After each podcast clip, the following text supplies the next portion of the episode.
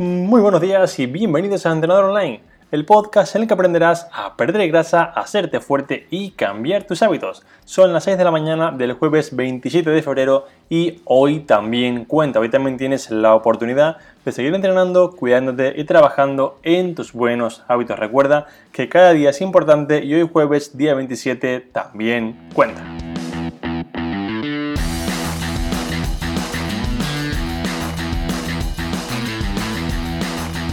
En el capítulo de esta mañana quiero darte una visión global, una visión un poco más general de los diferentes tipos de dietas, supervisiones o recomendaciones para que veas que no siempre es bueno seguir una corriente y que muchas veces la seguimos en base a nuestras creencias, en base a lo que pensamos, escuchamos, etc. Pero esto no significa que sea lo mejor para todos, no significa que realmente sea una verdad universal. Veremos realmente que a día de hoy hay bastantes corrientes de alimentación y que si nos ponemos a mirar desde un punto de vista global, lo que a uno les hace ser la persona más sana del mundo, a otro lo mata, con lo cual la perspectiva es bastante errónea desde un punto de vista científico, un punto de vista riguroso, y al final muchas corrientes están basadas en creencias o en maneras de pensar que esto es correcto, que puedes seguirla si tú quieres, pero no es una verdad universal o un dogma de fe que valga para todo el mundo. Pero antes de contarte todo esto, quiero pedirte por favor que si realmente te gusta el podcast, si realmente te ayuda a mejorar tus entrenamientos, hábitos de nutrición, por favor lo compartas en tus redes para conseguir así que más personas consigan cambiar, para conseguir así que un millón de personas consigan perder grasa, ser más fuertes y cambiar sus hábitos gracias a mis consejos diarios. Te llevará solamente un minuto y puedes hacerlo a través de, por ejemplo, Instagram, compartiendo el podcast en stories, mencionándome así yo lo compartiré para conseguir que más personas puedan escucharlo y mejorar día a día.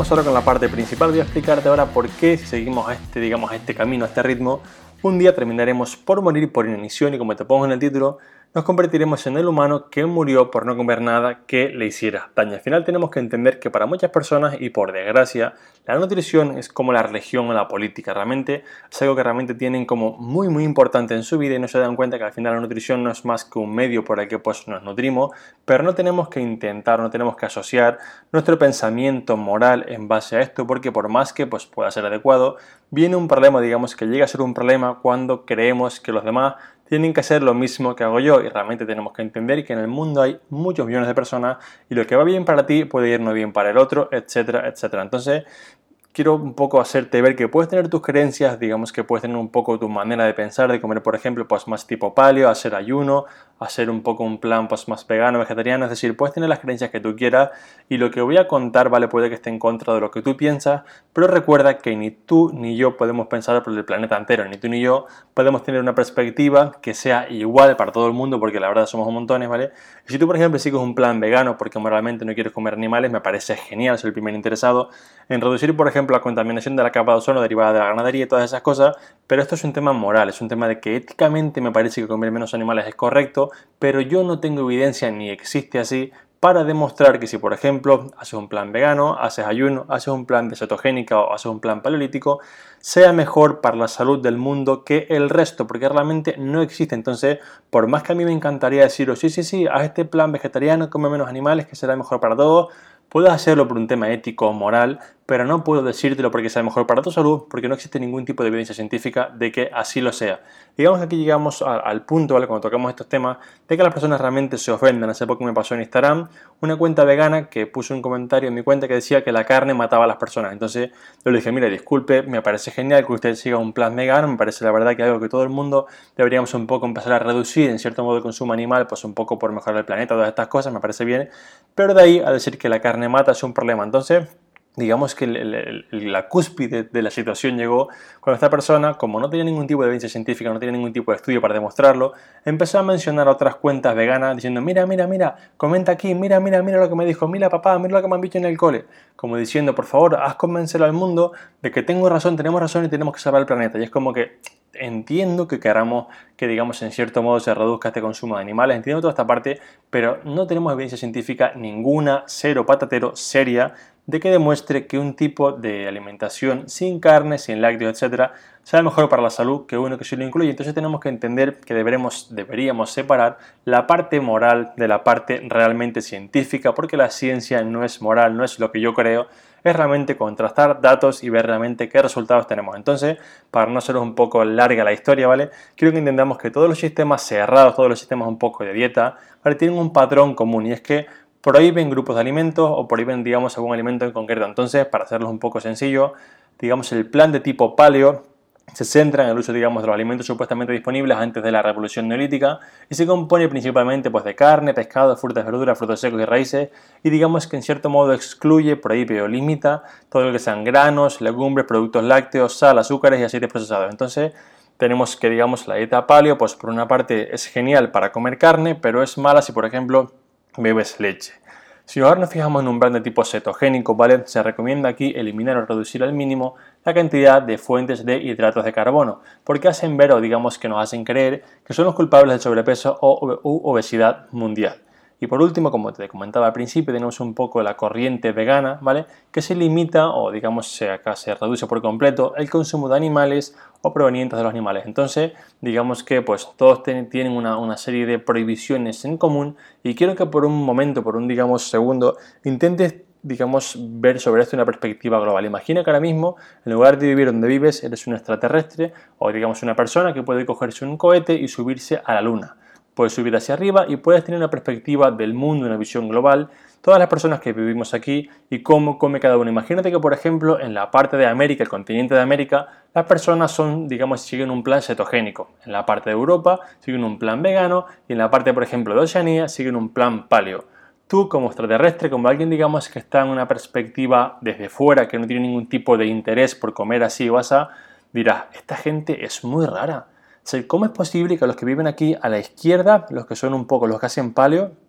sean súper sanos, vivan genial mucho tiempo y todas estas cosas rindan genial en la empresa, en el entrenamiento, con un plan paleolítico, comiendo carne cada día, ¿eh? y luego los que están en Oceanía, los veganos, dicen que la carne es lo que los mata, es decir, y luego los de en medio me dicen que los carbohidratos son los malos cuando estos de aquí sí que los consumen porque les dan energía, es decir, esta gente es muy rara. Y tenemos que entender que al final, si miramos la perspectiva global,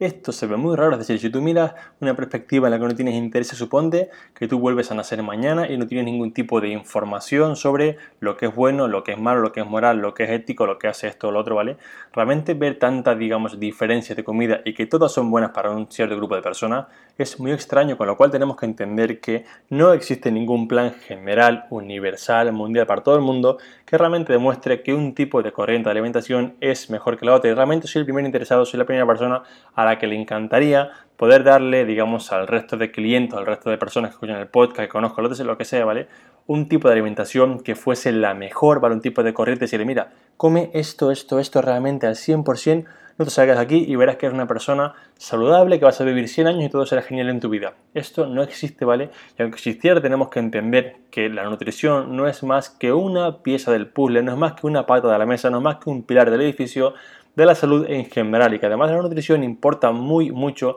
cómo te mueves, cuánto te mueves, cuánto entrenas, cuánta fuerza y cuánta masa muscular tienes, porque realmente veremos que hay muchos estudios, por ejemplo, para poneros un extremo que se entenderá muy sencillo, ¿vale? Hay estudios que, por ejemplo, pueden demostrar que el consumo, por ejemplo, de comerte una galleta al día, me lo invento, ¿vale? Puede ser malo para la salud porque realmente demuestra que tiene azúcares, etcétera, etcétera, ¿vale? Pero luego miramos la población y pone que son personas obesas, personas sedentarias, que no hacen nada con su vida y que realmente tienen unos niveles de azúcar o, digamos, resistencia a la insulina muy malos, con lo cual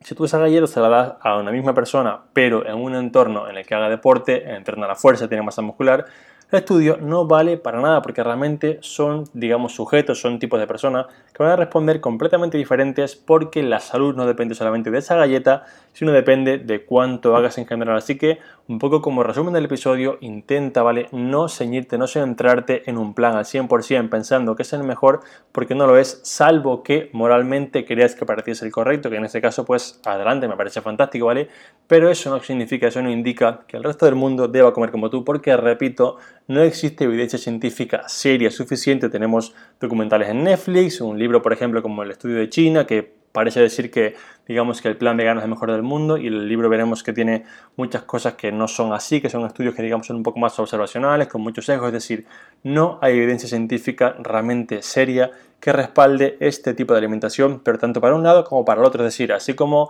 digamos que digo que no hay ningún tipo de estudio que demuestre que no comer carne sea bueno, tampoco hay ningún estudio que demuestre que comer carne cada día lo sea, con lo cual tenemos que actuar con moderación, tenemos que actuar comiendo sano, llevando un tipo de alimentación pues, basada en comida real y además de esto recordar que los demás pilares tienen que estar también, digamos, pues bien trabajados, tenemos que movernos, hacer entrenamiento de fuerza y todas estas cosas que componen al final el puzzle o el mapa completo de tu salud.